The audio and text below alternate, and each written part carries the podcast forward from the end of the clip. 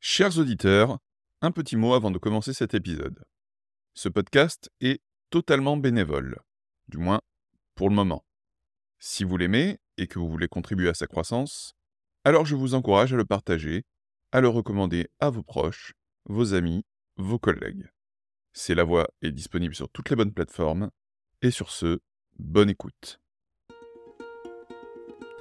Bonjour à tous et bienvenue dans C'est la voix, un podcast où j'invite chaque semaine des professionnels de la voix, que ce soit des chanteurs, des coachs vocaux ou d'autres spécialistes.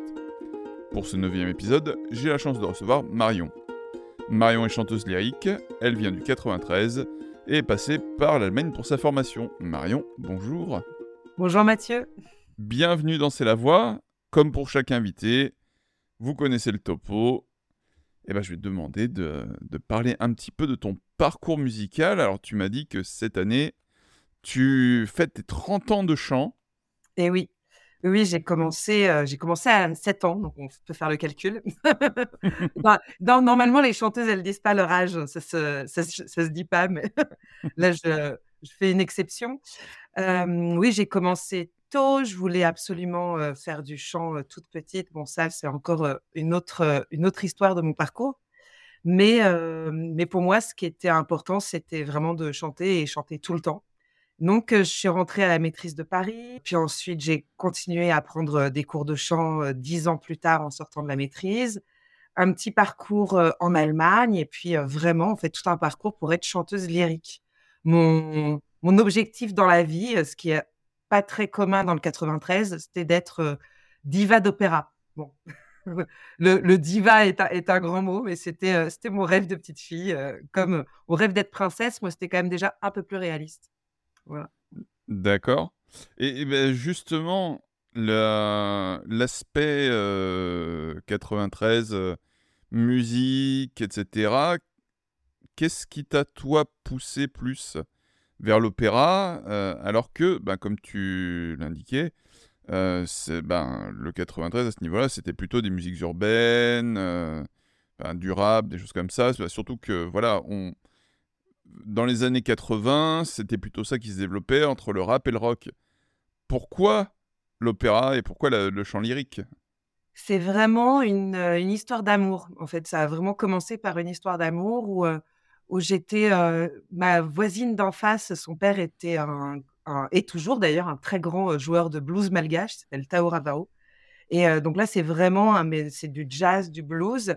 Et et donc j'allais, tous les mercredis, chez elle et il y avait toujours des répétitions. Et j'étais fascinée par plutôt la musique du monde et justement, plutôt musique du monde. Ma mère est une fan de rap, hein, ce qui est un peu bizarre, hein, ce qui est un peu étrange, mais moi, j'ai vraiment grandi dans le dans le, dans la musique, musique du monde et musiques urbaines et puis, je ne sais pas pourquoi, Tao, donc le papa de ma voisine, m'a offert pour mon, pour Noël ou mon anniversaire, je sais plus, un CD, de Maria Callas et alors là, ça a été, le mais le vraiment le coup de foudre et n'éc j'écoutais ce CD en boucle et pour moi, c'était le le nec plus ultra de la voix. Ça me mettait dans tous mes états. Enfin, c'est vraiment un, vraiment un une sensation un sentiment, voilà, une sens une sensation quand j'écoutais cette voix qui me qui me disait: «Mais moi, je je veux pouvoir créer ça». C'était vraiment cette cette idée de la création justement de la voix comme elle et et voilà. Donc et je chantais tout le temps donc à la manière de Maria Callas, alors pour une gamine, donc j'avais 5 ans à l'époque, pour une gamine de 5 ans, ça faisait un peu bizarre, j'imagine. Mais, mais j'essayais de l'imiter, comme je pouvais, voilà. Et c'est donc c'est elle qui t'a donné le goût de ça. Tu te, tu te dis que tu es, enfin tu indiques que tu es une soprane falcon. Ça veut dire quoi? Alors, rien à voir, heu, avec le Millennium, heu, Falcon. Ah Heu, mince, quel dommage. quel dommage. Alors après, on fait peut-être plus de bruit, je sais pas. Peut-être. Il faudrait voir au niveau des décibels. C'est Falcon, c'était une grande chanteuse du 19e siècle qui avait, une voix assez particulière, c'est-à-dire qu'elle avait une voix aiguë, mais avec un timbre assez sombre et donc et une voix assez large et il y a des compositeurs donc qui ont écrit spécifiquement pour, heu, cette voix-là, heu, qui est, heu, une on peut pas dire que ce soit une voix rare, mais c'est une voix, voilà, qui est quand même, plus large et donc qui demande d'avoir pas mal de graves et des aigus. mais mais pas non plus des aigus de, heu moi j'ai pas des aigus de soprano léger, par exemple. J'ai vraiment une voix en Allemagne, par exemple, on appelle ça Zwischenfach. C'est une voix donc entre 2 entre 2 voix et donc c'est une voix qu'on peut catégoriser parfois de mezzo, de soprano, de de mezzo-soprano, heu, léger ou au contraire de soprano, heu, de soprano large et grave. Un autre, amour, de ta vie, il me semble, c'est Wagner. Ah oui, ça, heu, ça se ça se voit tant que ça. Bah, en pour avoir lu effectivement, heu, ta bio, ton CV et cetera, heu, il y a un truc qui transparaît clairement, c'est un certain amour pour Wagner. Alors parle-nous, heu, de ça. Qu'est-ce qui a suscité un tel amour pour ce compositeur?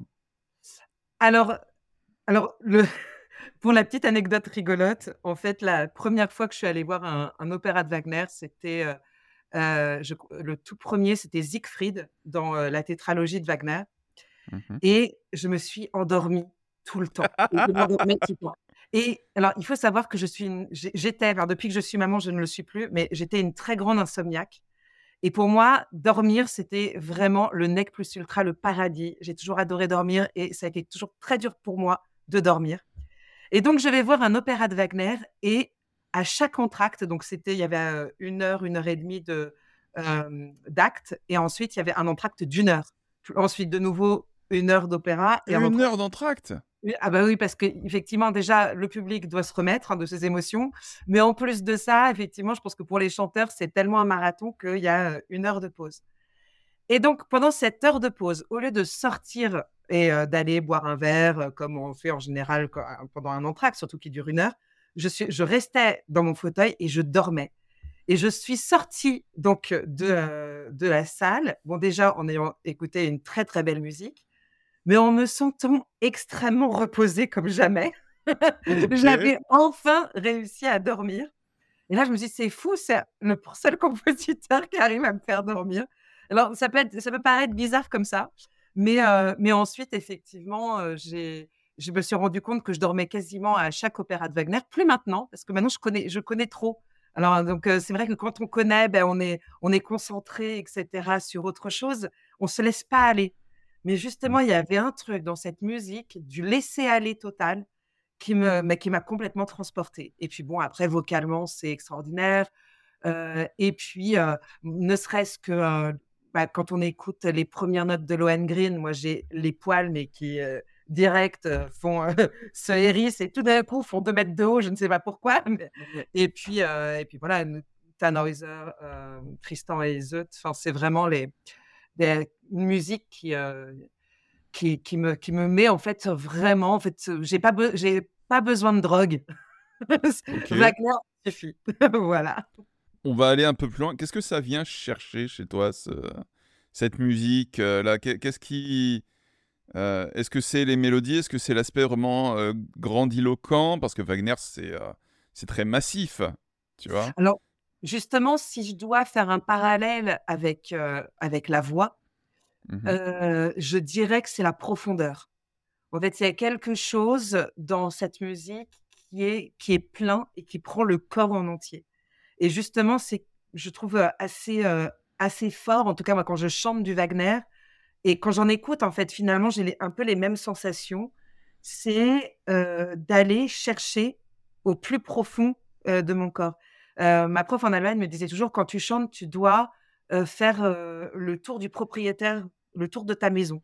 Le Mmh son mh. et et ta voix doit faire le tour de ta maison» et quand je chante, il y a y cette chose-là qui se produit. C'est-à-dire de vraiment sentir, le, enfin, quand je chante du Wagner ou après il y a pas que Wagner, hein, il y a d'autres compositeurs qui, heu, qui me font ça, mais c'est vrai que, heu, Wagner avec aussi ses arrangements musicaux, parce que aussi avec, avec sa musique, en fait, tout simplement, fait que ça prend, en fait, ça prend toute la chair et il y a vraiment quelque chose de charnel et de, du son du son de de la chair du corps jusqu'au, heu, jusqu'au porc, quoi. J'exagère un petit peu, mais c'est vraiment mais c'est c'est vraiment cette, heu, cette entité, heu, du, heu, du corps, de la chair et de l'espace.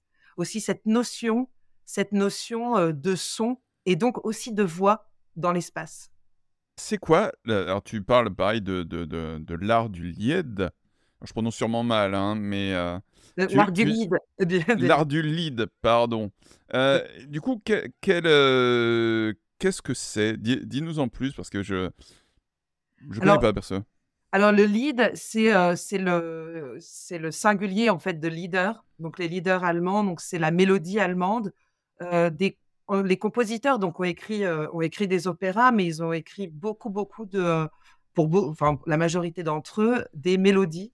Chaque compositeur a écrit des poèmes mis en musique. le plus connu, en général, quand on, parle de, quand on parle de leader, on pense à Schubert. Euh, Schubert, il a, il, a écrit, euh, je crois qu'il a écrit un, oui, il a écrit un opéra qui est pas connu du tout, d'ailleurs, très, très, peu fait. Euh, mais il a surtout écrit 900, un peu, un peu, plus de, 900 leads, enfin 900 leaders, pardon, parce que donc leader c'est le pluriel. et quand on parle de l'art du lead et de la mélodie, donc c'est de, de se spécialiser dans bah, dans ces poèmes mis en musique. Donc quand on travaille en général un lead ou une mélodie, non seulement on s'intéresse au compositeur qui l'a écrit, mais on va surtout s'intéresser au poète. Parce que ce qui est important, c'est le texte. Et ça, c'est marrant parce que ça fait, euh, dans les, ça fait des siècles et des siècles que, euh, que les musiciens euh, se battent entre eux, enfin, surtout les musiciens, les chanteurs et les compositeurs se battent. Il y a, entre, entre deux combats, c'est-à-dire est-ce que le premier, ce serait euh, prima le parole, poi la musica, donc euh, d'abord les paroles, puis la musique, ou prima la musica, poi les paroles, ou est-ce que d'abord la musique, puis ensuite les paroles.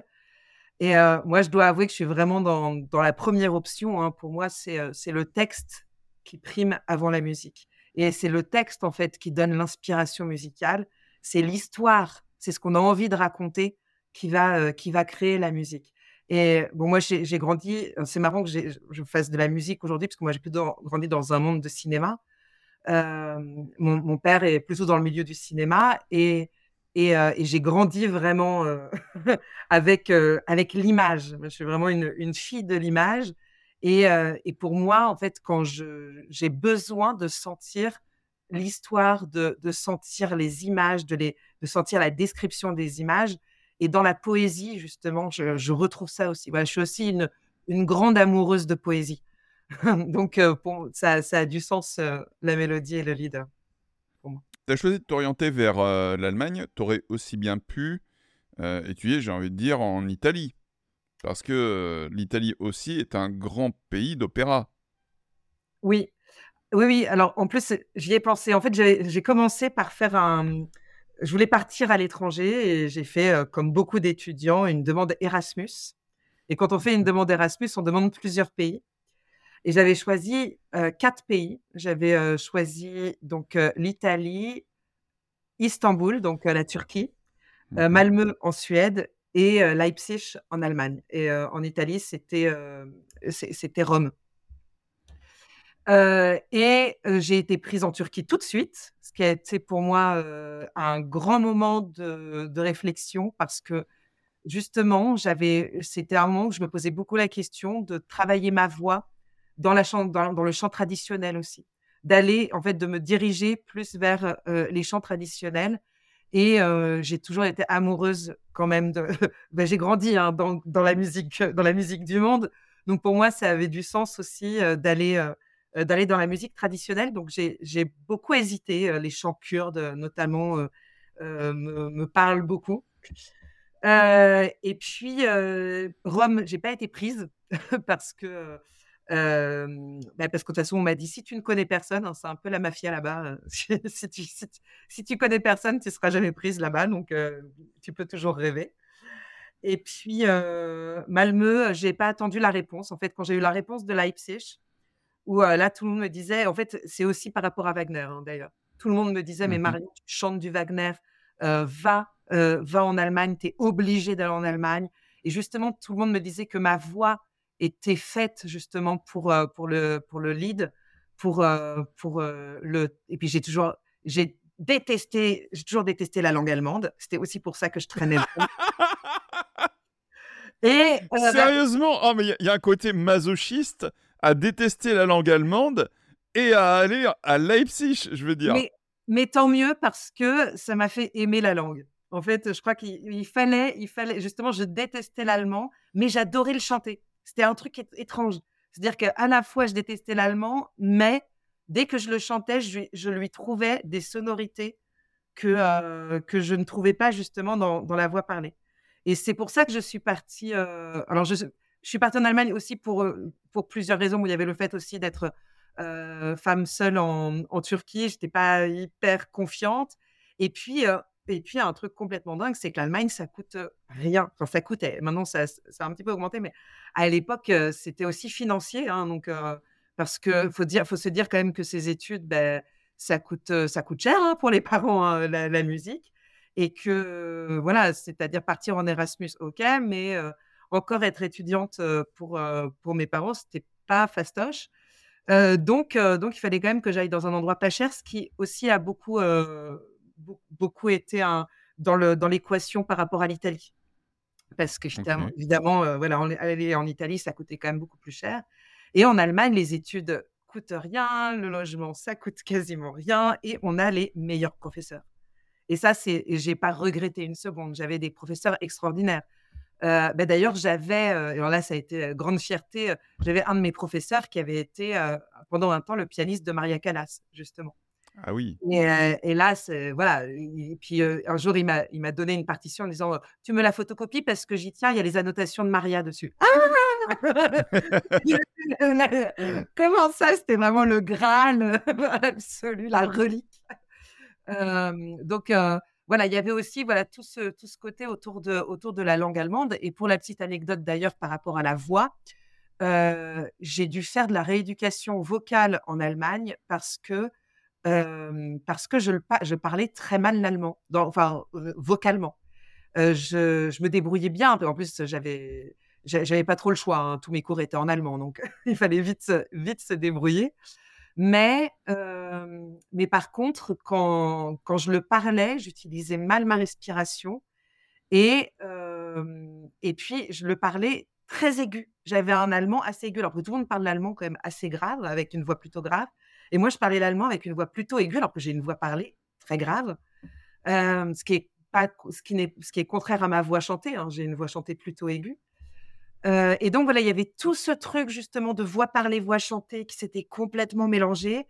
Et, donc pendant, je suis devenue complètement aphone. Mais vraiment, il y a eu un mois de ma vie où j'ai plus du tout, ni plus, je pouvais plus parler, plus chanter. Et je suis donc le phoniatre me disait: «Mais en fait, le problème, c'est pas du tout votre voix chantée. Vous avez une technique chantée qui, qui, fonctionne très bien. Mais par contre, quand vous parlez, vous utilisez mal vos cordes vocales, votre respiration, votre colonne votre colonne d'air est mal placée à ce moment-là. Donc je vous conseille de de faire une rééducation avec, une orthophoniste» et ça a été génial parce qu'en plus, j'ai appris plein d'exercices, j'ai travaillé ma voix parlée différemment. Ça m'a permis d'ouvrir justement un nouvel espace euh, vers, euh, vers aussi d'autres styles, euh, d'autres styles vocaux, hein, pas uniquement lyriques. Donc j'ai pu m'amuser justement aussi avec des styles plus, plus de comédie musicale, d'utiliser beaucoup mieux ma voix de poitrine. Voilà, vraiment tout ce, toute, toute tout ce placement vocal entre voix de poitrine, voix de tête, ça a été beaucoup plus clair pour moi, en fait, en passant par la voix parlée et pas par la voix chantée. Alors c'est drôle parce que Justement, bien souvent, c'est l'inverse. Je veux dire, on utilise très bien notre voix parlée et euh, bah, c'est plus difficile, en tout cas, de, euh, de bien utiliser notre voix chantée, surtout quand on est encore un petit peu, euh, j'ai envie de dire, en, errance par rapport à ça et qu'on apprend à utiliser notre outil. C'est facile de prendre des mauvais automatismes. Donc, quelque part, il y, a un petit peu un, un paradoxe dans ce que tu, euh, dis par rapport à ça Oui, alors après, moi je suis justement partie de, euh, cette, euh, cette catégorie de chanteurs qui ont commencé très très tôt. Mmh et moi, le placement vocal, je l'ai appris à 7 ans. Et on m'a vraiment. Enfin, j'ai travaillé ma voix 3-4 heures par jour depuis, depuis que j'ai 7 ans. Puis que je suis mmh. donc, et, et, donc, la voix chantée, le placement chanté a toujours été là. Par contre, je me suis rendu compte qu'on m'avait jamais appris à parler, d'une certaine ah, façon. c'est drôle, hein Jamais appris à placer ma voix quand je parle. Et c'est vrai que j'ai tendance, et alors c'est peut-être mon côté 9-3 justement hein, qui ressort, c'est que moi j'ai tendance à écraser la voix, j'exagère un peu, hein, mais voilà, j'ai Mmh. un peu une voix de poissonnière hein, quand même quand je parle, alors que quand je chante, j'ai euh, euh, une voix qui est beaucoup plus claire, qui est beaucoup mieux placée, qui est beaucoup plus brillante. Euh, j'ai vraiment ces, euh, ces deux voix qu'il a fallu justement, mais que, que j'apprenne à faire vivre ensemble. Alors maintenant, et et donc je je parle toujours, heu, j'ai pas j'ai pas changé ma façon de parler, mais par contre, heu, j'ai changé ma façon de respirer quand je parle et ça, ça a tout changé en fait, sur, heu, pour, pour, pour mon tunnel là de gorge. Et aujourd'hui, tu sembles mêler un peu plus le théâtre et le lyrique. Est-ce que, du coup, tu te rapproches plutôt de l'opérette? Ah, oui, j'adore l'opérette. Alors ça, c'est aussi pourquoi le théâtre, parce qu'il y a eu un moment de il y en a il y a eu un moment donné où j'en ai eu marre des chanteurs lyriques. Ça, c'était, Ah oui?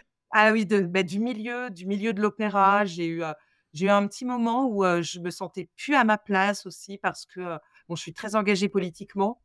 Mmh Heu, il y avait aussi, voilà, cet aspect où j'ai où justement, en fait, j'avais l'impression de d'être trop clivée en moi-même, Mmh entre, entre le monde de l'opéra qui est quand même plutôt un un milieu favorisé, même si même si c'est pas que le cas, hein. Enfin, je veux dire, on faut pas non plus mettre de clichés, hein, sur le monde de l'opéra parce que, voilà, on est je je suis pas je suis pas du tout la seule chanteuse du 9-3, heu, on n'est pas beaucoup. Il faut Mmh quand même faut quand même le le noter, on n'est pas très, très nombreuses, mais Ouais, voilà, je ne suis pas la seule, mais quand même, il y a, c'est quand même un un monde, politiquement quand même plutôt de droite, comme ça. Oui, oui. c'est pas, c'est pas totalement juste non plus, hein, parce que ça change justement, y a ça change beaucoup en ce moment, mais il y a une Mmh. dizaine d'années, c'était, c'est c'était encore quand même, assez, assez assez clivé entre, ouais. justement, le monde de l'opéra et et justement, bah, là, le monde du théâtre où c'est beaucoup plus simple, où, les tournées sont plus simples, où il y a moins de drame. En fait, voilà, il y avait un moment donné où j'en ai eu vraiment assez du drame, mais c'est drôle parce qu'en ayant ass en en ayant assez du drame, je suis allée dans le drame total, hein, est le Ouais, ouais, ouais, effectivement, ouais. Mais là justement, j'ai, heu puis bon, c'est vraiment une question, encore une fois, hein, d'histoire d'amour, hein, de de gens qu'on rencontre. Mmh. quand tu dis histoire d'amour, moi, c'est amour, c'est amitié aussi, hein. Là dans je me suis fait un peu une, une priorité dans ma vie qui est de ne travailler qu'avec des gens que j'aime et j'ai rencontré donc des gens extraordinaires, dans le milieu du théâtre et j'avais envie de les suivre, en fait, tout simplement et j'adore ce j'adore ce monde, j'adore la façon qu'ont les comédiens de travailler leurs textes et nous, on travaille pas du tout comme ça et c'est pour ça d'ailleurs qu'aujourd'hui, je prends autant d'importance à à chanter un texte, d'où à dire en fait, à chanter comme je dirais le texte et ça, c'est vraiment en fait un amour, heu, du théâtre et de la façon dont travaillent les comédiens et c'est vraiment une inspiration. Vraiment pour moi les comédiens sont une inspiration pour, pour nous chanteurs. Oui, mais alors je reviens 2 secondes par rapport à ce que tu disais, heu, par la différence, heu, entre les mondes et l'aspect un peu l'aspect un peu bourgeois, en fait, heu, du, heu, du monde du, heu, de l'opéra qui tranche avec, ben, un peu les salaires des artistes, hein. Faut connaître ce qui est, c'est un monde qui brasse pas mal d'argent, mais quand il s'agit de redistribuer aux artistes, c'est pas forcément, le plus équitable, on va dire. On a des des lieux qui sont magnifiques, que ce soit le Palais Garnier ou l'Opéra Bastille. On a, des grands décors, des des costumes, heu, et là-dessus, ben, ceux qui sont au centre, de la scène, bah, sont pas forcément ceux qui reçoivent, toujours le plus de de rétribution, j'ai envie de dire. Alors ça dépend, parce que justement, que ce soit à l'Opéra de Paris, à l'Opéra Garnier, hein, les, heu, les très grands chanteurs qui chantent sont très bien payés. Là, en fait, justement, c'est un peu, Oui. heu, moi quand je vais dans les classes, heu, dans les classes, moi je je parle, donc dans le 93, ça c'est vraiment un un pour moi une grande importance de de présenter mon métier, dans dans les écoles et mmh et c'est rigolo parce que je leur parle enfin, de toute façon, il y a pour beaucoup, il y a que le foot, hein, dans la vie. Donc Mmh je mets le le monde de l'opéra et le foot et je dis que c'est quand même à peu près pareil, enfin pas totalement non plus, hein, parce qu'on n'a pas les mêmes subventions, hein. Mais Mmh. heu, mais par contre, pour, pour les chanteurs, c'est la même chose. souvent, on me dit: «Ah mais madame, vous êtes payée combien?» bah, je dis: «Bah, c'est simple, moi, je suis plutôt en Ligue 3, Ligue 4, on va dire et qu'il y y a un très, très gros fossé entre la Ligue 1 et la Ligue 2». Ouais. voilà et que justement, voilà, c'est-à-dire que c'est toujours ce problème du contraste, mais qu'on trouve aussi dans les musiques actuelles, qu'on trouve un petit peu partout, hein, mais vraiment du contraste entre, entre les stars et puis, en fait, les artistes, les les les artistes les artistes au quotidien.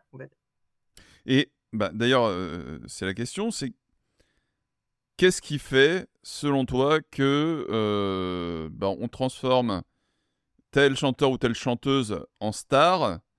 Toi, tu as 30 ans de chant derrière toi.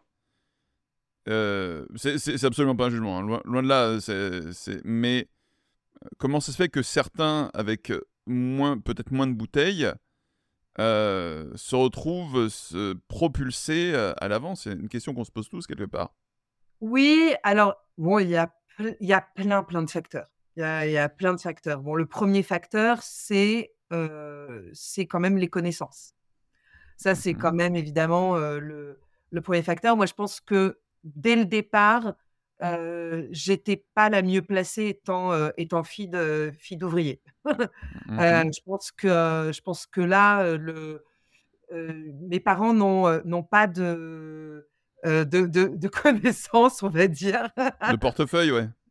Voilà, à la limite, voilà, mon, mon, père, mon père est cheminot et, s'occupe s'occupe justement des cheminots cinéphiles à, à Cannes. J'aurais pu éventuellement ouvrir des portes dans le milieu du cinéma, mais dans le milieu lyrique, non, pas du tout. Mmh. Mais, mais par contre, voilà, après, ça, c'est, on va dire, déjà le premier, le premier point, c'est quand, quand, on a des parents qui sont pas forcément, sans qu'ils soient forcément dans le milieu, connaissent des gens qui connaissent des gens qui connaissent des gens. Hein. Je veux dire, c'est dans, ça, c'est le premier point. Ensuite, après, il y a plein d'autres, il y a plein d'autres facteurs. Hein. Il faut le vouloir hein, d'être d'être une star. Moi, c'est quelque chose mmh qui m'a qui m'a beaucoup parlé quand j'avais 20 ans, évidemment, évidemment, et qui petit à petit, qui petit à petit, en fait, m'a fait un petit peu déchanter. Euh, c'est euh, faut, faut le vouloir. En fait, c'est un métier. Euh, qui me disait ça d'ailleurs? Ah, je, me demande, c'est pas Waltraud ou ah, je, je sais plus. Il y avait une chanteuse qui un jour m'a dit, de toute façon, c'est un métier extrêmement solitaire. Et, et c'est fou parce que c'est vraiment le cas. Hein, par exemple, même de voyager, même les voyages, en général, on va chanter à l'Opéra de Budapest, on, sort, on sort de l'aéroport, on, on prend la voiture, on va directement à l'opéra, on travaille comme des dingues, on chante et puis on, va à l'hôtel, on mange tout seul, on dort à l'hôtel tout seul, on reste un mois là-bas, puis on revient, et, etc. etc. Enfin, c'est c'est quand même un métier, un métier solitaire. C'est alors après, je dis ça, il y a plein de, surtout de femmes. Je trouve que pour les femmes, c'est encore plus difficile parce que il y a aussi cette question. il, y a, il, y a, la question de la maternité. il, y a, tout un tas de questions qui se posent. Il y a la question du physique. Moi, je sais que c'est quelque chose qu'on m'a beaucoup reproché. Hein. On m'a toujours dit, Marion, hein, si tu avais 20 kilos de moins, ça serait vachement plus facile pour toi. Hein. donc, donc il y a, y a plein de facteurs. Mais je, par exemple, sur le physique, je me suis beaucoup euh, attaquée là-dessus pendant longtemps. Euh, j'arrêtais pas de dire, de toute façon, moi, si je suis pas sur des grandes scènes, c'est à cause de mon physique, etc. Et puis, euh, je me suis calmée. je me suis calmée à un moment donné parce que non, je, je, je savais que c'était pas uniquement, euh, c'était un des facteurs, mais pas que. Il y avait aussi la volonté, il y a le travail aussi. Je pense que je suis pas une travailleuse acharnée. Moi, je suis très dispersée. J'adore faire 15 000 trucs. Moi, c'est ça mon truc. C'est d'être euh, à tel endroit, de faire autre chose. Je travaille beaucoup, mais, mais pas de manière concentrée sur un truc. Moi, me concentrer sur un seul opéra pendant trois, pendant pendant huit mois, c'est quelque chose, je pense, qui me rendrait un petit peu dingue. Donc voilà, je pense que chacun chacun a sa façon de travailler différente et qui fait que bah, voilà, si on a envie d'être d'être de foncer et puis de, foncer parfois droit dans le mur. Si on est capable de ça, dans ce cas-là, on est capable d'aller très très loin. Mais moi, c'est c'est pas c'est pas moi. Ok. Alors pour revenir un petit peu au, théâtre, toi qui, qui es entré là-dedans, est-ce que tu as appris une technique théâtrale particulière? De, de, jeu, en tout cas, un travail Oui, est-ce que tu es passé par Stanislavski, Meissner ah. Alors, ce genre de choses? alors non, donc j'ai quand j'étais au conservatoire de Boulogne, on était en partenariat avec le studio théâtre d'Anières, qui a une une technique, on va dire plutôt plutôt d'énergie, d'action, plutôt une c'est plus sur la sur le travail du corps, sur l'action, et, mmh, et ça, ça a été ça, a été extrêmement ça a été un apprentissage assez, assez merveilleux, en fait, de travailler avec des comédiens. Mais j'ai pas eu de technique théâtrale pure. Après, j'ai travaillé avec Jean-François Sivadier sur, sur, un, sur un opéra, mais aussi en formation avec lui, sur justement le jeu, en fait, sur, sur le fait de jouer. Et, et ça, ça a été jouissif, je pense qu'il n'y a pas d'autres mots, de jouer, voilà, d'être vraiment d'être comme un enfant de 5 ans, ça c'est la grande, le grand exemple de Jean-François Sivadier. c'est voilà, quand on est sur scène, on est des enfants qui jouent aux cow-boys et aux voleurs et on y croit, en fait.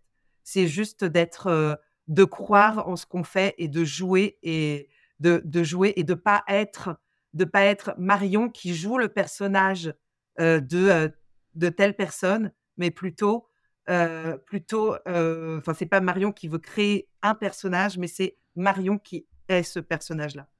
Et ça, c'était plus dans cette, dans cette optique de travail. Après, ça pourrait effectivement, d'une certaine façon, se rapprocher de Stanislavski, etc., mais pas, pas de manière euh, formé, en tout cas. Ok. Quelles sont tes autres influences musicales? Parce que tu parlais de. Bah, évidemment, il y, a tout lyrique, il y a tout l'opéra, etc. Tu parlais de musique du monde. Est-ce qu'il y a d'autres choses sur dans lesquelles tu vas piocher, toi, pour ton art? Alors, oui, oh, déjà, donc, beaucoup le jazz. C'est vraiment. j'ai parlé de Maria Callas, mais pour moi, une autre voix qui a été hyper importante pour moi, c'était Ella Fitzgerald. Euh, et, euh, et puis, il y a eu deux autres chanteuses. Euh, une qui est quand même très liée au cinéma, hein, qui est Marilyn Monroe, et Rose Murphy, qui ont toutes. En fait, donc Marilyn Monroe s'est beaucoup inspirée de Rose Murphy, qui sont des voix comme ça.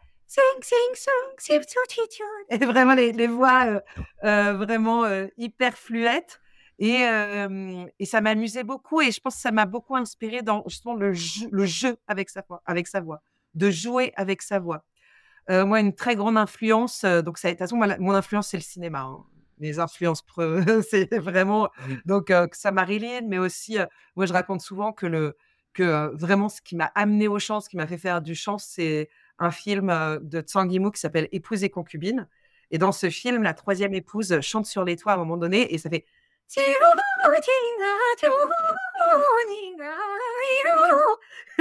non, justement dans le jeu, dans le jeu avec la voix, avec cette, je m'amusais comme une folle en fait à imiter, à imiter les voix chinoises. Ensuite, après, il y a eu Bollywood, à imiter les voix indiennes.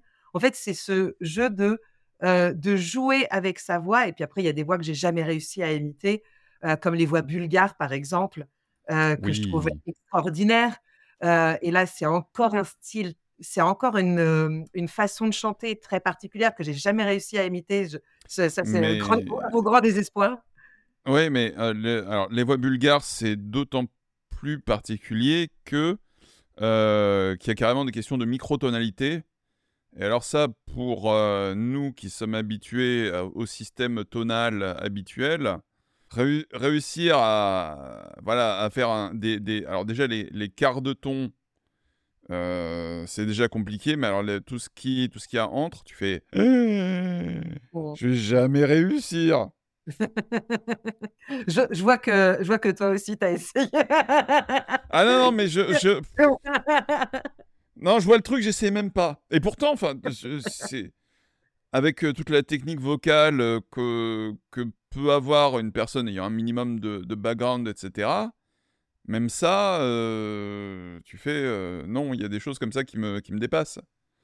Alors c'est peut-être culturel Mmh. aussi, tu vois? C'est peut-être quelque chose qu'on t'apprend assez jeune et que, du coup, tu réussis à faire grandir comme toi avec ta technique, que tu as depuis depuis aussi longtemps.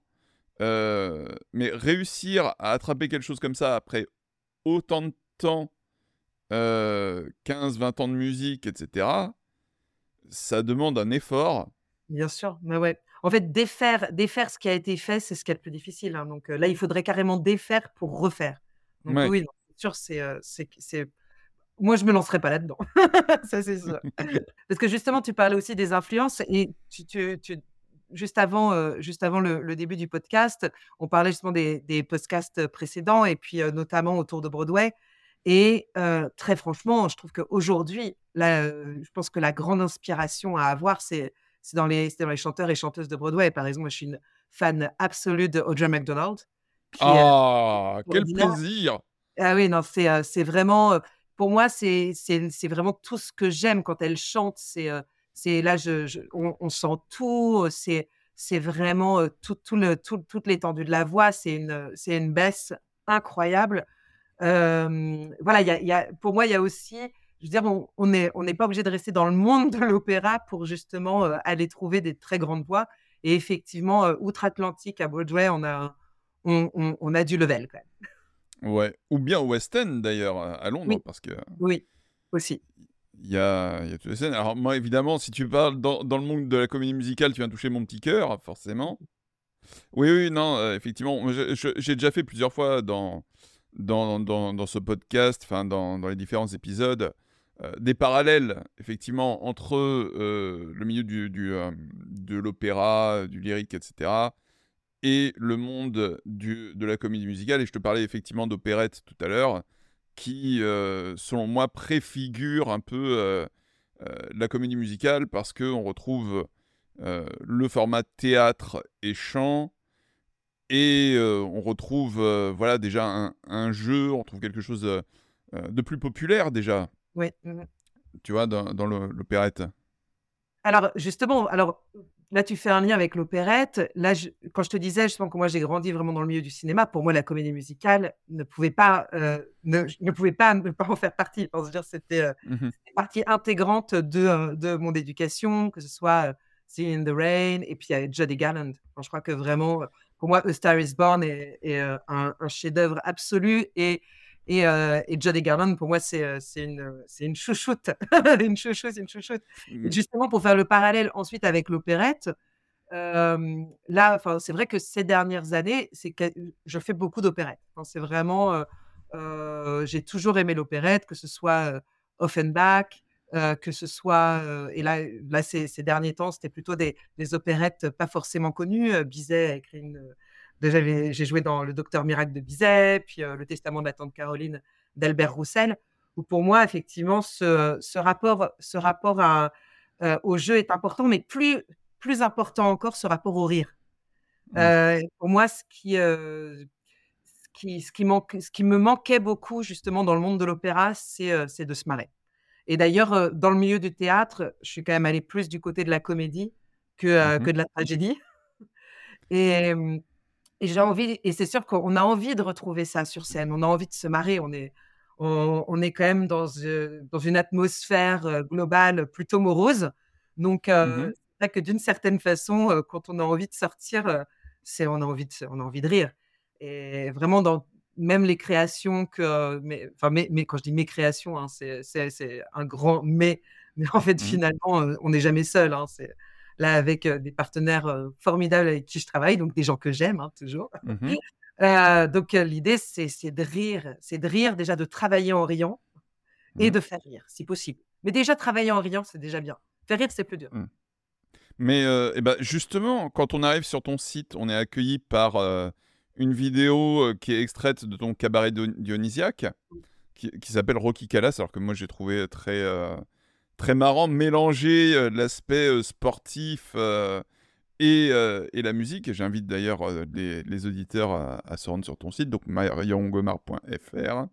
Voilà, il y a, on est justement à la rencontre entre deux univers, particulièrement, je trouve, sur, sur ce petit extrait là que tu nous montres, parce qu'il y a l'aspect un peu 93, etc. J'ai un, j'ai un survêtement de sport et tout. Et on retrouve justement à côté de ça ta voix, ta voix lyrique. Oui, oui, alors ça, ça a été. en fait, pour moi, c'était c'est un, petit jeu que je fais depuis des années avec, avec plein de partenaires, très souvent en répétition. Il y a forcément un moment donné où on délire sur, sur un morceau. Je me souviendrai toute ma vie d'un Così fan tutte de Mozart que j'avais fait avec un. Donc, un, donc moi, je faisais bien des DJ, puis il y avait donc un ténor qui faisait le rôle de Ferrando, et puis on a un duo à ce moment-là. Et, et c'est un duo qui est assez long, qui est hyper dramatique. Et, et puis ce duo, alors lui, ce ténor, c'était, il adorait imiter le chanteur de, de Love Boat. Love excited in you. Et donc, il s'amusait à, toujours à chanter cet air, donc à chanter ce, duo avec cette voix-là. Ça me faisait hurler de rire. Et, et, et, à chaque fois, je disais, mais oui, mais il faudrait un jour faire un spectacle où on s'amuse euh, où on s'amuse en faisant ça. Et puis finalement, ça s'est transformé petit à petit où, où moi, je voulais aussi euh, mettre l'univers du hip-hop, aussi mettre la danse, parce que donc j'ai fait beaucoup de hip-hop, euh, plutôt de danse plus que de, du rap en lui-même, hein, même si j'ai un peu rappé, mais je ne suis, pas très, je suis pas très douée. Mmh. mais par contre, j'ai fait pas, mal de danse hip-hop. Et je m'étais dit, ah, dans un spectacle, quand même, il faudrait que j'arrive à mettre, à mettre les deux. Et, et, et est venu, en fait, un jour où, où, où, je travaillais cette air et je me disais, ah là là, c'est j'arrive pas à le chanter, c'est dur. Et là, ma prof me dit, mais tu peux pas le danser, cet air et, et, donc, je me suis mise à le danser. Et puis, en fait, je l'ai dansé en hip-hop. Je faisais du popping dessus. Mmh et puis, elle me dit, mais ça marche super bien. Là, tu vois, ta voix, là, elle passe nickel. Fallait juste, en fait, que tu bouges, que tu, que tu sois toi-même, en fait, en chantant. Et c'était, et c'est comme ça que tu, que tu, vas pouvoir le chanter. Alors, je suis allée un petit peu plus loin, là, dans cet extrait, où là, carrément, je, je, je joue sur le côté sportif de la voix. Alors, j'invite des gens à ne surtout pas faire ce que je fais parce que parce qu'au contraire, c'est anti technique vocale en fait. Là, je, tout est parce que forcément dans le chant, c'est que c'est on est sur l'ouverture, sur la souplesse, etc. On n'est pas du tout dans la contraction. Alors que mmh. là, je suis à fond dans, justement dans le gainage, contraction, etc. Donc, donc justement, faut pas faire ça. et c'est justement ce qui est difficile dans cette séquence, c'est que à la fois je suis en gainage, mais je dois moi penser à être dans la détente pour pouvoir chanter. Donc ça, c'est le, c'est le petit truc, c'est, la, c'est, la, c'est la difficulté de cet extrait. Mais voilà, c'était vraiment le clin d'œil au fait que quand on chante, on, on utilise à peu près 200 muscles et que très souvent, justement, on compare, on, on, compare la vie des chanteurs avec la vie des athlètes. Et voilà, c'était le, le clin d'œil. Alors, il y a, il y, a un petit truc, faire la planche ça peut être conseillé quand on, euh, quand on enseigne euh, le chant pour forcer quelqu'un à utiliser ses abdos. Et, et, donc appuyer sur son diaphragme. Oui, alors malheureusement, en faisant de la planche gainage, on va plutôt contracter les épaules et la nuque mmh. euh, que, que ses abdos. Enfin, sauf si quelqu'un est très très habitué à faire du gainage, dans ce cas-là, il n'y a pas de problème, il va contracter, contracter ses abdos tout de suite. Mais quelqu'un qui justement n'a pas trop l'habitude de contracter ses abdos, ça va être, ça va être un, petit un petit peu compliqué euh, de, de, de faire la planche.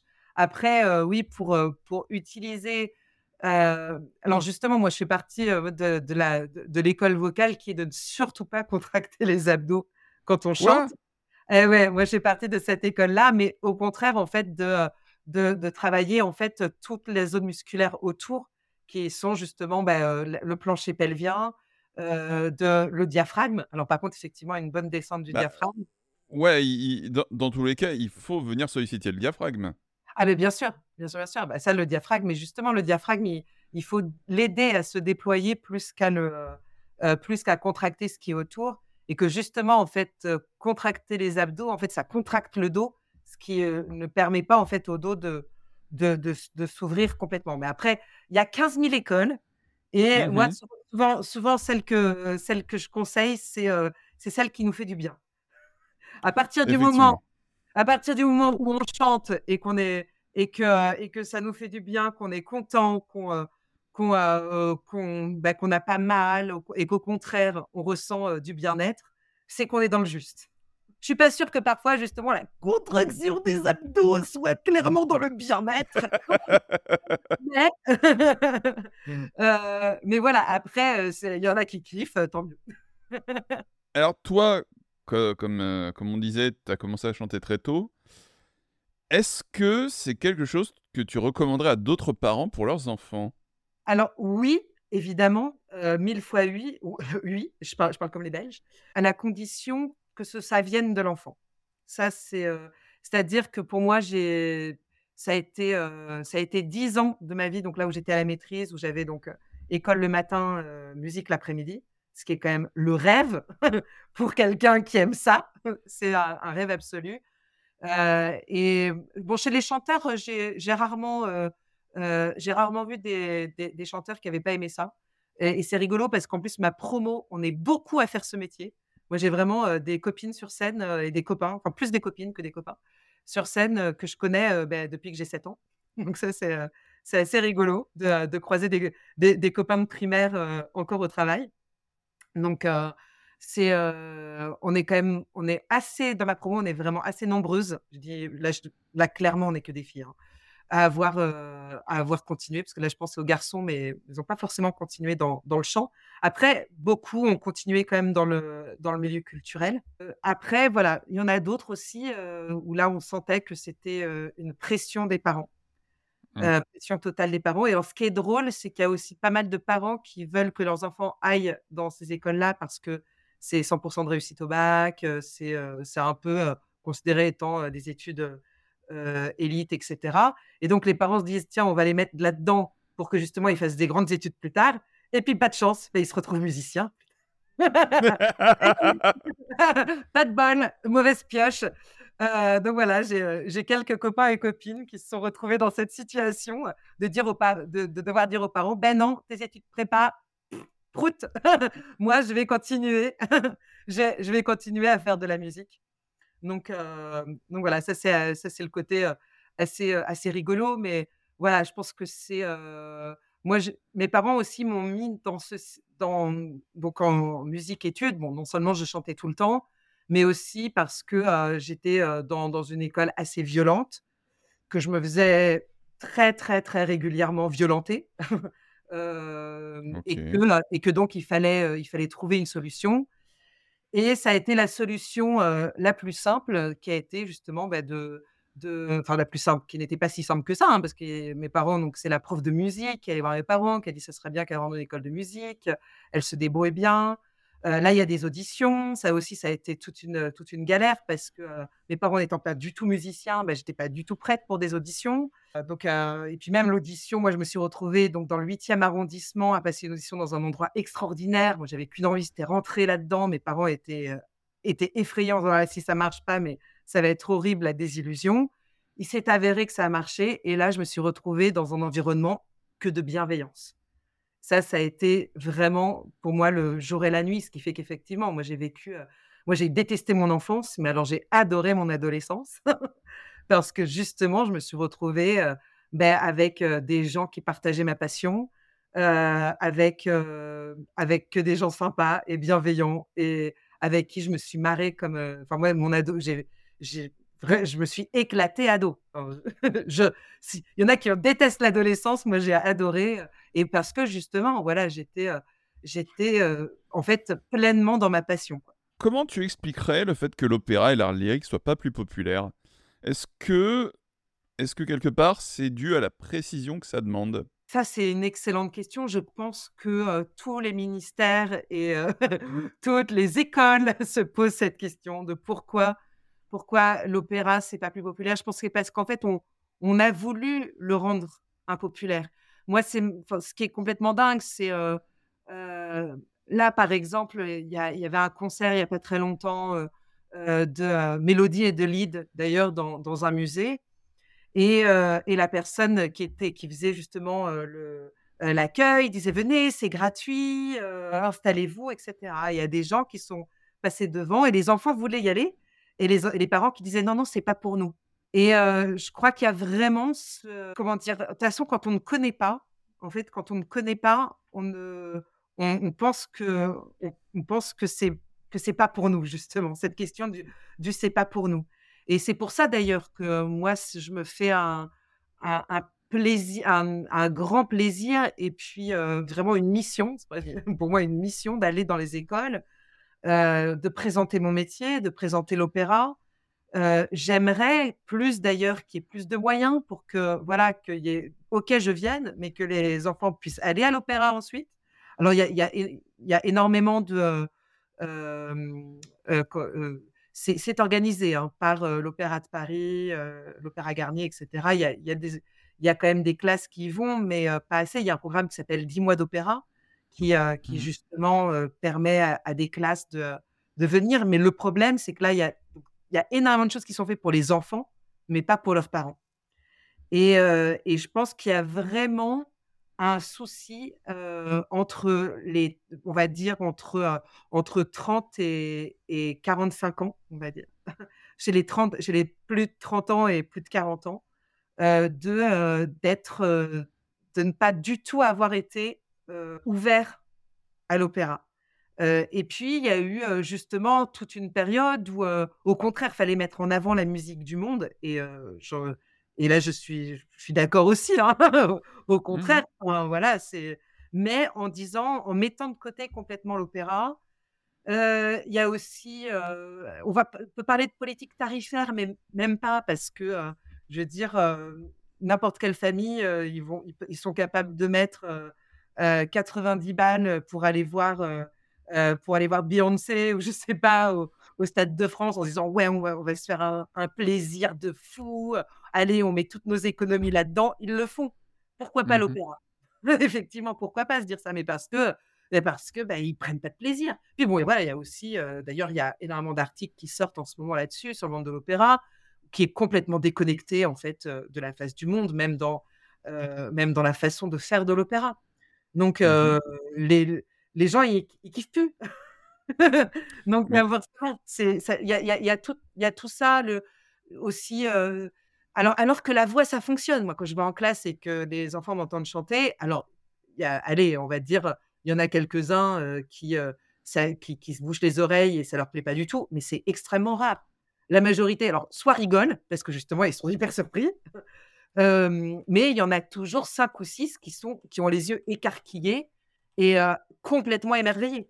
C'est vraiment la voix lyrique, c'est quelque chose qu'ils n'ont jamais entendu, qu'ils ne connaissent pas, et, et pourtant, ça offre tout un champ, tout un champ des possibles. Mmh alors, c'est drôle, parce que bah, j'ai grandi, et je pense que c'est peut-être ton cas aussi, vu qu'on est à peu près dans la même tranche d'âge, avec des, des dessins animés, les Looney Tunes, etc., où on retrouvait beaucoup de musique classique et, euh, et un peu de chant lyrique, etc. Et quelque part, est-ce qu'aujourd'hui, on offre toujours la possibilité, dans, dans les œuvres culturelles qu'on propose, à la télé, la radio, etc., à, ben, du coup, faire entendre, tu vois, ce, type de musique, ce type de voix, ce type de, euh, de chant? J'ai pas l'impression. Après, je, je, ne suis pas un enfant euh, grandissant euh, dans les années 2010-2020, donc je peux pas vraiment répondre à ça. Mais dans, dans l'ensemble des œuvres culturelles, actuelles, radiophoniques et télévisuelles, j'ai pas l'impression. Non. Alors non, alors aussi pour la ça c'est aussi ça c'est des questions politiques, hein. Oui, bien sûr. là, on arrive à des questions politiques parce que forcément, il y a il y a la question, du, du coût que ça représente, en fait, de faire venir un orchestre. c'est-à-dire que là, c'est un orchestre de musique actuelle, ça va être 5 musiciens. Un mmh orchestre de musique, classique, on est plutôt minimum sur 30. Mmh donc donc c'est pas, c'est pas le même coût c'est et donc forcément, de toute façon, on est dans un on est dans une une période politique, de toute façon, depuis ces 20 dernières années, qui est sur la rentabilité de de l'art et la rentabilité de la musique. Évidemment, si à partir de si on part de ce principe-là, l'opéra n'est pas du tout rentable. L'opéra n'est pas rentable, l'opéra fonctionne exclusivement sur des subventions publiques. Il y a à peu près 800 personnes qui travaillent sur un opéra. Euh, dont 400 euh, à temps quasi, quasi complet pendant des mois. Donc, pour, pour, en général, 10 ou 15 maximum représentations. Donc, donc forcément, forcément, on n'est pas du tout dans la rentabilité. et petit à petit, c'est un, c'est un monde qu'on fait mourir. D'ailleurs, qu'on fait mourir aussi par là, parce que par par l'embauche de plus en plus d'amateurs et de bénévoles, en fait. Mais qui, donc, mmh pour, qui, enfin, qui ne, qui ne font pas ce métier.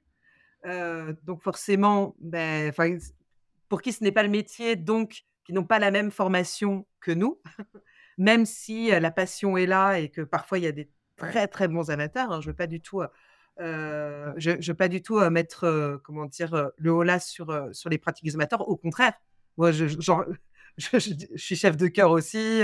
je fais aussi beaucoup de pratiques amateurs, mais par contre, pas sur les maisons d'opéra. Et or, c'est de plus en plus le cas. beaucoup d'opéras commencent à embaucher des chœurs amateurs, demandent justement à des figurants sur scène de ne pas être payés. Enfin, c'est, on, est vraiment dans, dans, un, dans une politique actuelle de, bah, de nivellement par le bas, mais ça, c'est pas nouveau. Mais dans le monde de la culture, c'est c'est cataclysmique. Et dans le monde de l'opéra, c'est cataclysmique aussi. Et donc, forcément, on n'est plus capable aussi de d'offrir aussi la qualité d'avant. Et ça. Au passage, là, c'est moi qui vais faire un gros coup de gueule par rapport à ça. J'ai vu le reportage de complément d'enquête sur le Puy du Fou et sur tous les comédiens sur scène qui ne sont pas payés. Ça me fait bondir. Surtout avec derrière le metteur en scène qui vient te dire que oui, alors, euh, t'es amateur, ça veut dire que t'es pas payé, mais il faut quand même quelque chose de professionnel au niveau de la qualité. J'avais envie de le baffer. Là, ça m'a vraiment fait bondir, ce genre de choses. Ce truc où non seulement tu payes pas les gens, donc déjà, il y a des tas de comédiens qui ont besoin de bouffer, qui ont besoin de, de faire des cachets, etc. Et en plus, tu te permets d'être hyper exigeant avec eux ça m'a foutu en rogne. Donc euh, voilà, c'est et, on est de plus en plus dans ce truc du euh, on paye pas les gens, euh, et ça m'énerve énormément. Ce n'est pas du tout un cas isolé et on peut d'ailleurs, juste petit clin d'œil à l'ouverture de la Coupe du Monde de rugby il y a quelques semaines. et c'était exactement ça. Hein. c'était vraiment l'exploitation totale de bénévoles alors, ce qui est, ce qui est pas mal, c'est qu'ils ont pris des bénévoles locaux, hein, des gens du coin, donc super, mmh mais en leur demandant une régularité de professionnels, en les exploitant, en les traitant comme, comme des chiens, en leur offrant même pas de place, rien. Enfin, je veux dire, c'était, c'est vraiment horrible. Et, et, bien sûr, après, tout le monde se plaint de la qualité de, de, de, du spectacle d'ouverture. Mais, voilà, après, il ne faut pas se poser trop de questions non plus. Enfin, je veux dire, on a, des formations, on a des professionnels, on est formé pour ça, on passe des années à travailler pour ça. je veux dire, c'est quand même dommage. C'est quand même dommage qu'on ne puisse plus faire, en fait, pourquoi on est formé. moi, par exemple, je suis d'une certaine façon assez atterrée de voir que je fais de moins en moins d'opéra ma dernière production, c'était juste avant le Covid. Euh, là, et là, j'ai pas de programmation euh, d'opéra. Bon, après, je fais d'autres choses, je fais d'autres projets et, euh, des projets qui me plaisent, mais pas des projets pour lesquels j'ai été formée parce que de toute façon, il y, en a plus. Il y a, plus d'auditions, il y a, y a plus les, les, programmations avant pour une maison d'opéra, c'était une saison de, de, 20, de 20 opéras différents. Aujourd'hui, quand on a six, quand il y en a six, on est là, youpi, il y en a beaucoup. Donc là, politiquement, en fait, on ne se rend pas compte, mais on, a, en fait, on n'a plus d'offres en tant que spectateur. En tant que spectateur, on n'a plus l'offre qu'on avait. Donc forcément, on, dit qu'on perd notre public, mais on le perd parce qu'aussi, on lui offre plus rien. Donc c'est assez terrible. Tu m'étonnes. Et c'est quoi la prochaine étape, du coup, pour toi? La prochaine étape pour moi, ça va être bah, justement d'essayer de vendre mes spectacles, parce que là, c'est justement mon cabaret. J'ai des spectacles où on est en, petit, en, petite, en petite formation. qui, où en général on est deux, deux ou trois maximum. beaucoup autour de la mélodie française. Et puis ça va être bah, de passer des auditions. Là, il faut que je me remette sérieusement à passer des auditions s'il y en a. En fait, voilà, c'est un petit peu là le, le grand, les petites angoisses de rentrer, de, de, se dire que là, en fait, il y a très, très peu, très, très peu d'offres aussi pour nous, artistes. Je vais aller toquer aux portes pour, pour justement, peut-être plus dans l'opérette d'ailleurs, parce que c'est mmh vraiment un, un, format que j'adore. Et surtout, voilà, en fait, pour pouvoir travailler en groupe. Parce que c'est vrai que c'est très. Moi, j'adore travailler avec justement mes pianistes avec, que, que j'adore et, et, qui sont, et qui sont super. Euh, mais c'est vrai que c'est bien aussi de travailler en collectif. Moi, le collectif, les grands collectifs de travail, ça me manque. Mais comme ça demande beaucoup de sous, eh ben ça se fait plus. voilà. C'est dommage. C'est très dommage. On arrive sur la fin de ce podcast et comme à chaque fois, je demande à mes invités euh, s'ils ont des recommandations culturelles pour nos auditeurs. Alors, les recommandations culturelles actuelles? Culturelles actuelles ou pas, hein, de toute façon, c'est, ça peut être euh, un livre, euh, enfin, ou des livres d'ailleurs, ça peut être euh, de la musique, ça peut être du cinéma, des choses que tu as envie de partager. là là Alors, parce que en ce moment, en tant que jeune maman qui ne sort pas beaucoup, c'est, je, ne pense pas être la, plus à même de donner des, recommandations, mais là, en, ce moment, de tout ce qui, toutes les sorties à la Philharmonie de Paris, toutes les expos de la Philharmonie sont quand même super, mmh y compris donc pour les enfants. Hein, il y a toujours cette, cette question qui est importante, qui, qui est justement d'ouvrir d'ouvrir aux enfants en fait les les connaissances plus en fait c'est même pas des connaissances mais c'est de la découverte en fait faire découvrir aux enfants la musique et donc juste en face de la philharmonie il y a la cité de la musique avec donc le musée des instruments et ne serait-ce que de faire découvrir aux enfants les instruments et je dis aux, aux, enfants mais même les adultes parce qu'en fait de toute façon il y a mmh plein d'instruments qu'on ne connaît pas c'est c'est l'histoire l'histoire de la musique. Aussi, quand on est de, notre génération, hein, justement, Mathieu et moi, on perd un petit peu l'apprentissage de l'écoute de la musique. Et par exemple, ne serait-ce que d'écouter un CD du début jusqu'à la fin. Aujourd'hui, et ça, c'est un truc, moi j'en parle beaucoup aux enfants, je leur dis, vous avez une chance extraordinaire. Aujourd'hui, vous allez sur sur votre ordinateur, vous tapez n'importe quelle musique, vous l'avez tout de suite. On a, on a, la recherche en fait se fait, se fait d'elle-même, mais ce qui fait qu'on on, écoute plus, on écoute, on écoute autrement. Alors, je ne sais pas si c'est mal ou si c'est bien, hein, parce que justement, au mmh contraire, ça offre, ça offre énormément, c'est extrêmement riche, mais c'est peut-être presque trop. Et justement, d'arriver à écouter, par exemple, plusieurs morceaux d'une même personne.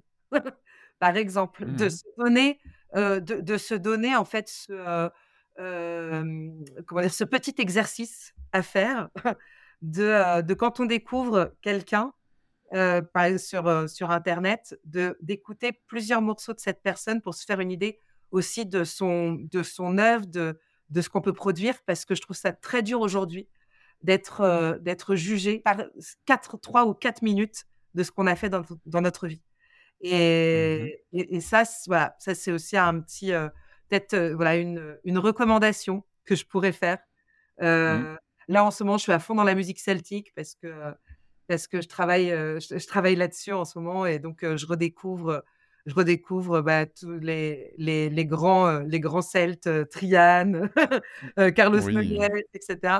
Mais donc voilà, donc ça c'est, c'est un peu mon, c'est un peu le, truc du moment et, c'est aussi, voilà, encore une fois, d'être, euh, de pas se cantonner à, un seul style de musique, essayer de, de découvrir aussi des styles qui nous sont moins forcément euh, familiers. Oui, mais c'est très intéressant parce que euh, effectivement, je me faisais la réflexion que personnellement, quand un artiste sort un album, je sais que je vais pas écouter l'album peut-être écouter euh, les grands tubes, des trucs comme ça, mais je vais rarement, rarement, ça m'arrive quand même, mais c'est rare, écouter euh, tout l'album et me dire, ouais, ok, je me fais une idée sur ce truc-là. Après, quand j'ai envie de découvrir un artiste, par exemple sur Spotify, il y a encore la possibilité. Tu vas sur l'artiste, bon, après, tu écoutes ses plus grands tubes, j'ai envie de dire, mais tu as quand même la possibilité d'avoir accès à ça ou d'avoir des playlists. This is tel artiste. Alors, ça marche surtout pour les grands artistes connus. Hein. Je veux dire, ça, marche moins pour euh, les, petits artistes en découverte. Mais c'est vrai qu'on a encore cette possibilité, mais que euh, on consomme autrement. C'est vrai. Euh, à une époque, quand, quand on avait beaucoup moins accès à tout ça, personnellement, alors, on se copiait les CD les uns les autres entre, entre copains. Et puis, euh, ben, du coup, on avait trois albums qui tournaient, tu vois. Mmh et nous, en fait, je me souviens avec les potes, on jouait euh, à la PlayStation et on mettait un album à côté, tu vois. Donc, on, on écoutait tout l'album et on se le réécoutait euh, en boucle, etc. C'est comme ça que il y a des albums comme Americana de Offspring ou comme, comme Louise Attack, ce genre de truc que j'ai pas mal personnellement poncé quand j'étais gamin, justement parce que bah, tu es limité dans ce que tu as écouté, donc ben, tu fais avec. Oui. Alors que, et puis, et ce qui fait qu'en fait, en, en fait, le fait de réécouter fait qu'on écoute. Parce qu'aujourd'hui, mmh. on écoute un morceau qu'une seule fois et en fait, on l'oublie. Et ça, c'est ça, c'est assez terrible parce que et je vois que finalement, petit à petit, les enfants, ils n'écoutent plus la musique. Et, et alors là, là, je, pour la petite, pour la petite gloire, donc en ce moment, donc je travaille autour de la musique celtique et donc je, je vais dans des classes et, euh, et, donc là, je leur ai fait écouter, je, leur ai fait chanter la tribu de Dana. alors, très très grand moment parce que ils ont tous adoré. Ils l'écoutent en boucle. D'ailleurs, l'instit m'a envoyé un message en disant que maintenant elle avait interdit la chanson en classe. parce que là, elle n'en pouvait plus. parce que justement, ils l'écoutent en boucle et ils disent que c'est trop bien, c'est de la super musique, c'est de la super qualité. Mais parce que d'une certaine façon, je leur ai fait travailler, donc ils l'ont écouté plusieurs fois. Et puis, et puis oui, je veux dire, Mano, enfin le, groupe, là, les trois, là, ils, savent chanter, ils savent, ils savent parler. C'est musicalement, il se passe quelque chose. Il y, a, y, a, aussi, voilà, tout ce, tout ce truc autour de, de, de l'écoute musicale. Finalement, en fait, aujourd'hui, enfin, moi, je suis. Parfois, je, me dis, mais je suis complètement aigri, c'est pas possible, mais c'est très, très rare. C'est très, très rare quand j'entends autre chose que de la soupe, quoi. Et, et vraiment, parce que je trouve que au niveau d'utiliser justement pour moi l'utilisation quasi automatique actuellement de, de l'autotune où on n'entend plus la voix. En fait, on n'entend plus le grain de la voix. c'est où tout. En fait, la voix est forcément changée. Alors, c'est rigolo parce que j'entendais, j'écoutais le podcast la dernière fois sur sur l'IA et justement qu'on allait avoir justement des des, des artistes qui qui oui avec avec Antoine. Voilà, exactement. Et c'est hyper intéressant parce que oui, on peut complètement travailler sur, sur le changement de la voix et informatique. On peut, c'est, passionnant. Là, il y a effectivement un, un boulevard extraordinaire qui s'offre à nous et ça va être des découvertes incroyables. Mais attention à, de à ne pas justement, mais ça se fera pas d'ailleurs. Moi, j'ai mmh. confiance. Hein. Je, je sais qu'on va avoir de toute façon besoin de retrouver la chaleur de la chair. Parce que justement, en fait, on Titre. a. voilà. oui, ben oui, moi j'en fais plein. Hein, je suis... oui, oui, oui. Non, mais euh, par rapport à ce que tu disais, oui, effectivement. Alors, pour la question de l'autotune, euh, de Melodyne, etc., j'en suis un peu revenu, perso. Euh, il y a une très bonne vidéo d'ailleurs de Florent Garcia que je vous invite à, à regarder si. je crois que je vous la mettrai en description qui parle justement euh, de ça et qui dit que, en fait, ce qu'il faut, c'est que ça puisse euh, éventuellement créer une texture, tu vois. Et ça, crée une nouvelle texture musicale, tout comme euh, à une époque, on, a, on avait une texture musicale avec la dubstep, tu vois. Cet aspect, on vient ajouter quelque chose. Mais de toute façon, aujourd'hui, de la correction vocale et de la correction de, de pitch, ça se fait beaucoup, ça se fait sur quasiment toutes les productions. Mais c'est pas forcément audible comme on peut avoir euh, avec l'autotune et son aspect très synthétique, tu vois. Donc, euh, au final, faut pas que ça remplace le fait de savoir chanter. Et euh, comme disait, il parlait de T-Pain, donc T-Pain qui a vraiment été le premier à, s'en servir beaucoup, qui a été une influence majeure sur d'autres. T-Pain sait chanter. T-Pain sait, enfin, une vraie voix soul, etc. Tu peux l'entendre en live c'est un mec qui sait chanter, qui sait, euh, qui a une vraie couleur, mais sur ses morceaux, il veut avoir euh, cette texture, ce, son en fait. Et euh, je pense qu'il y a une pensée qui me vient comme ça, c'est que jusque, jusque là, on a surtout travaillé, enfin jusqu'avant l'autotune, on a surtout travaillé avec de la voix brute, avec assez peu d'effets. Hein. Je veux dire, bon, les effets, ça existe toujours, mais on a toujours travaillé avec de la voix brute. Et ça, ça arrive comme un peu un espèce de sacrilège de travailler avec autre chose que la voix brute, tu vois? Alors, sur le côté de la voix brute, ça fait, ça fait des années, des années, des dizaines d'années qu'elle est, qu'elle est euh, modifiée. Hein, oui. Au studio. Parce que d'une certaine façon, euh, la, la, voix, euh, enfin, moi, je veux dire, tous les enregistrements que, que je fais en studio, très souvent, on rajoute un, peu, de un, peu, un peu de reverb par-ci. on va, ça va pas être si brut que ça. Mais, mmh. et, pourtant, et pourtant avec une voix lyrique. À partir du moment où, où, on, est sur la base d'enregistrement, qui de toute façon, à partir du moment où c'est enregistré, c'est pas brut. Parce que, mmh. parce que justement, il y a, y, a, y a, quand même le, le, le, son enregistré est de toute façon différent que, que le son en acoustique. Oui, oui, tout, à fait. Mais, mais bon, après, j'entends complètement que qu'on ait envie de travailler avec cet objet-là. Moi, ce qui me désole, c'est que on a, il y a eu une période, et là on y revient, et je suis plutôt contente, mais il y a eu une période, là, on va dire, c'est entre ces cinq dernières années, cinq, six dernières années, où on n'entendait que ça. Et mmh vraiment, tu peux pas aller dans un supermarché sans, sans entendre une, une voix autotune derrière. Et ça, c'est. Enfin, à un moment donné, ça, j'en pouvais plus. Et puis surtout, mmh. ce qui est très dur, c'est que donc, je vais en classe donc régulièrement et quand je demande aux enfants, vous écoutez quoi? Et à chaque fois, donc moi, c'était toujours des trucs que je connaissais pas. Donc, j'allais chercher, je disais, attends, attends, tu écoutes quoi? Attends, attends, je regarde. Autotune. Ah, t'écoutes quoi? Autotune. Ah, t'écoutes quoi? Autotune. Ah, arrêtez En fait, vous avez jamais entendu une voix de votre vie, en fait, tout simplement. C'est même pas une voix lyrique. Mais euh, mmh. donc, euh, c'est euh, ça pour moi. Donc là, on, on, y revient. On y revient un peu. Et ce qui est assez rigolo, d'ailleurs, c'est que les enfants écoutent beaucoup ce qu'écoutent leurs parents. En fait, finalement, ça, par exemple, la tribu de Dana, il y en avait deux ou trois qui avaient déjà entendu. Ah ouais, écoute ça. Donc, voilà, il y, a, des. Finalement, heureusement, heureusement que, heureusement qu'il y a ça aussi, la transmission qui fait que qu'on va qu'on va écouter autre chose. Mais c'est vrai que moi, ça me fait rire hein, quand je vais en classe. En général, quand je leur dis je fais de la musique classique, c'est donc la c'est donc les compositeurs d'avant d'avant, et je leur dis d'après vous, ça date de quand? 1980. ok, bon, on va chercher un peu plus loin que ça quand même. mais euh, alors moi, Mano, euh, la tribu de Dana, je l'ai trop entendu, tu vois. Oui, bah oui. J'étais déjà euh, ado quand c'est sorti. Je on l'entend un peu partout. Au bout d'un moment, c'est voilà. Et pourtant, Mano, on fait d'autres choses très bien. Oui. je repensais récemment au morceau L'avenir est un long passé. Mmh, mmh. qui, est, euh, qui est particulièrement engagé et, euh, et, qui est très cool aussi, tu vois.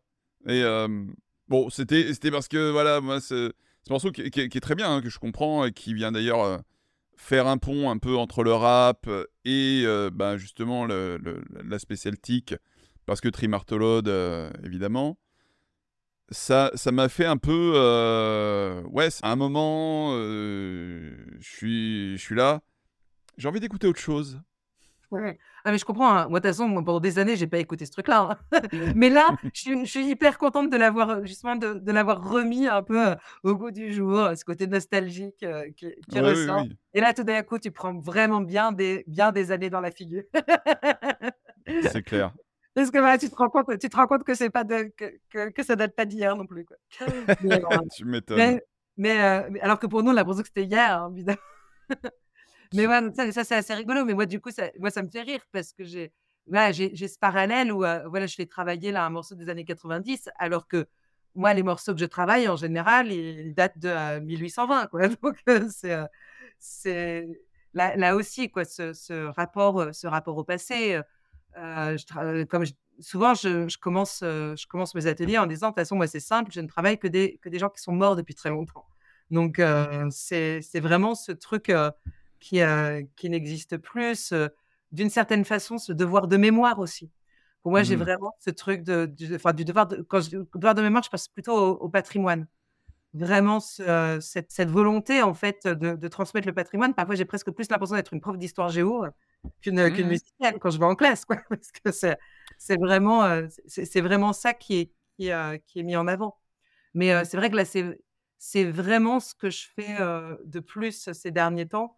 C'est de, présenter, de présenter mon métier de, et, et c'est et, c'est génial, en fait, tout ce que ça peut, tout ce que ça peut m'apporter. Et puis, j'espère bien, justement, ben, former le futur public qui, qui, qui, viendra, justement, à l'opéra dans, dans 10-20 ans. Parce que, bon, là, tel que c'est parti, c'est pas gagné. Hein. Eh ben, Marion, je te remercie énormément. Excuse-moi, j'ai une dernière chose à dire, Mathieu, pardon. Mais je t'en prie. Euh, j'ai une dernière chose à dire parce que justement, là, on parle quand même de sujets politiques plutôt engagés. Euh, mmh j'invite à tous les professionnels, tous, les, tous les intermittents, mais pas que les intermittents du spectacle qui peuvent écouter euh, le podcast, qui, sont, qui sont artistes-interprètes, à se syndiquer et donc à adhérer au syndicat des artistes-interprètes voilà, qui, qui, veille, qui, qui veille à ce que justement tous ces sujets soient traités qui négocient justement pour des meilleures conditions de travail. Voilà. Syndiquez-vous. Exactement. Merci beaucoup pour ton temps, Marion. On se donne rendez-vous la semaine prochaine pour un épisode de, de C'est la voix. D'ici là, allez à l'opéra, écoutez de la musique oui et prenez soin de vous. Au revoir.